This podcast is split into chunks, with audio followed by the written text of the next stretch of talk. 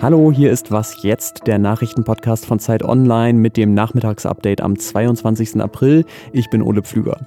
Ich habe gute Nachrichten für Sie vom Paul-Ehrlich-Institut, denn erstmals darf in Deutschland ein Impfstoff gegen das SARS-CoV-2-Virus an Menschen in einer klinischen Studie getestet werden.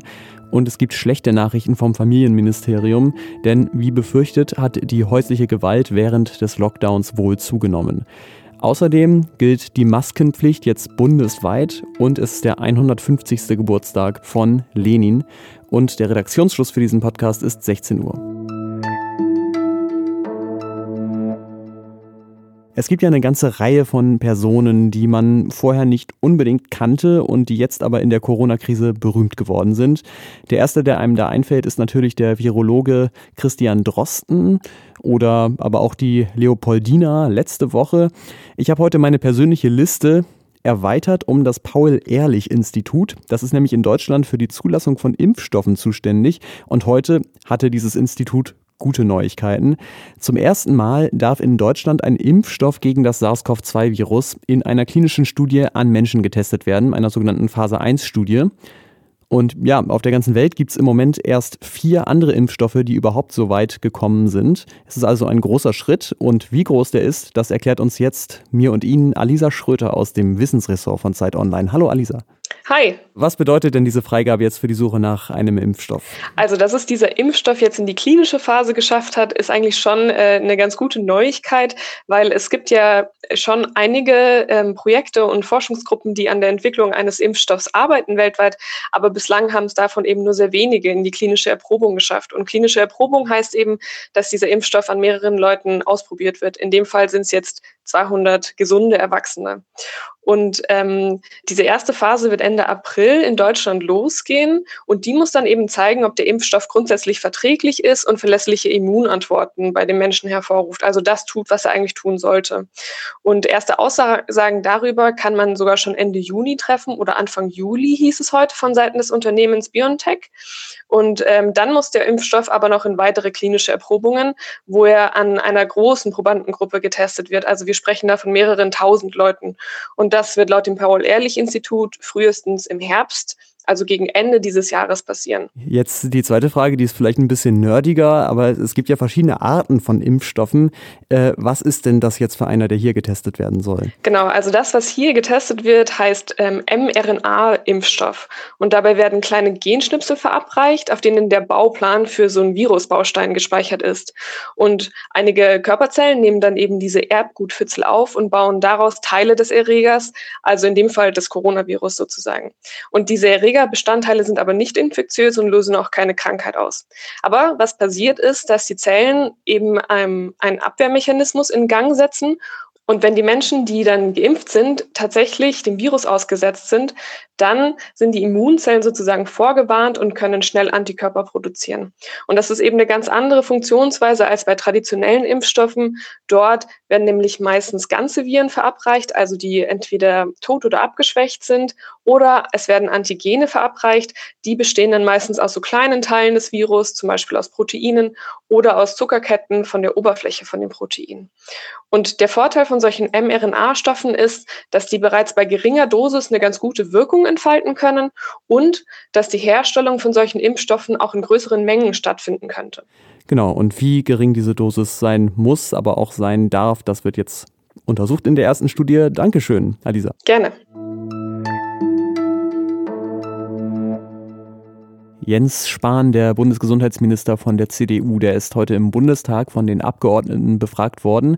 Und da gab es unter anderem auch die Frage von der AfD, ob man denn nicht eigentlich die Beschränkungen sofort aufheben müsse, weil das Virus doch gar nicht so gefährlich sei. Und daraufhin ist Spahn ziemlich deutlich geworden. Wenn mir dann manche immer sagen, lese ich ja auch zum Teil in ihren Online-Portalen, das wäre doch nur eine bessere Grippe. Also ich habe noch keine Grippe gesehen, die zu Massengräbern so, jedenfalls nicht in den letzten 100 Jahren, in New York geführt hat. Ja, aber was ist denn nun der richtige Umgang damit? Ähm, wie dämmt man das Virus ein? Wie hält man die Folgen gering? Damit beschäftigen sich auch heute wieder verschiedene politische Gremien.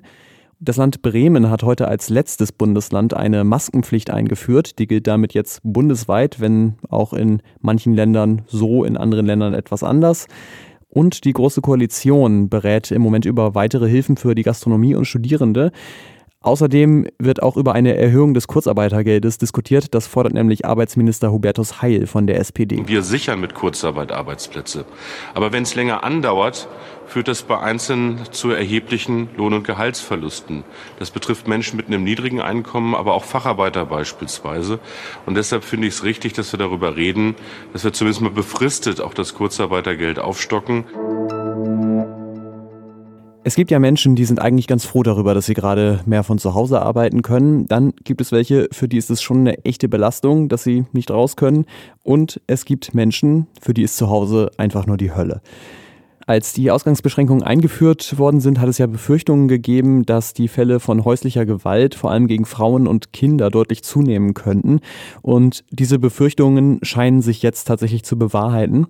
Das deutschlandweite Hilfstelefon Gewalt gegen Frauen, das hat letzte Woche 17,5 Prozent mehr Anrufe entgegengenommen als zwei Wochen davor. Das hat das Familienministerium heute mitgeteilt. Es gibt aber auch andere Zahlen, zum Beispiel von Jugendämtern und von der Polizei aus NRW. Die haben bisher keinen Anstieg registriert. Allerdings muss man dazu sagen, die Jugendämter bekommen viele ihrer Hinweise von Schulen oder von Kitas. Das geht im Moment natürlich nicht. Und bei der Polizei werden Gewalttaten häufig erst deutlich später angezeigt. An dieser Stelle beantworten wir ja immer Fragen von Ihnen und da erreichen uns weiter jeden Tag viele verschiedene. Also Ihre Kreativität und Ihre Neugierde scheint da ungebremst zu sein. Aber manche Fragen ähneln sich auch ein bisschen und deswegen mache ich das heute mal ein bisschen anders als sonst.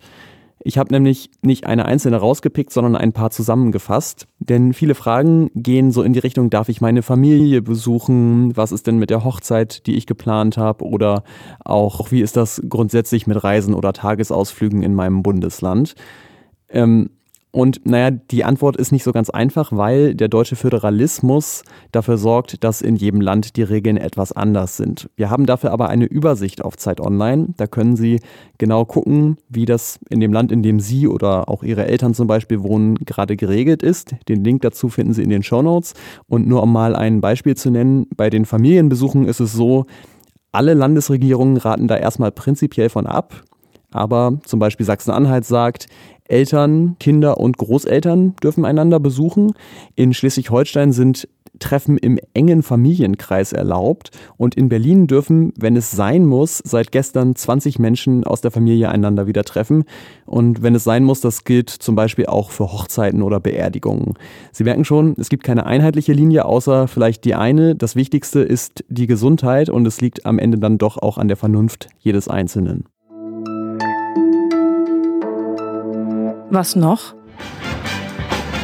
И вновь продолжает собой, И сердцу тревожно в груди, И Ленин такой молодой, И юный октябрь впереди. Lenin ist heute wieder jung und ein neuer Oktober ist vor uns. Das ist die Botschaft in dem Refrain von diesem sowjetischen Lied. Und natürlich war das schon damals nur eine Metapher in den 70ern, als das geschrieben wurde. Und heute ist es erst recht falsch. Denn spätestens ab diesem Tag wäre Lenin, wenn er noch leben würde, offiziell steinalt. Kommunisten in vielen Ländern feiern heute seinen 150. Geburtstag, denn Lenin war der Anführer der Oktoberrevolution 1917 in Russland und er gilt als Begründer der Sowjetunion. Das war das Was jetzt Update am 22. April. Morgen früh meldet sich Rita Lauter wieder mit unserer Morgensendung. Und da geht es um zwei Themen, hat sie mir geschrieben. EU-Gipfel mit Uli und Geisterspiele mit Olli. Ähm, ja, Fußball und Politik. Morgen in der Sendung mehr dazu. Wir freuen uns über Ihre Mails an wasjetzt.zeit.de. Ich bin Ole Pflüger. Bis zum nächsten Mal.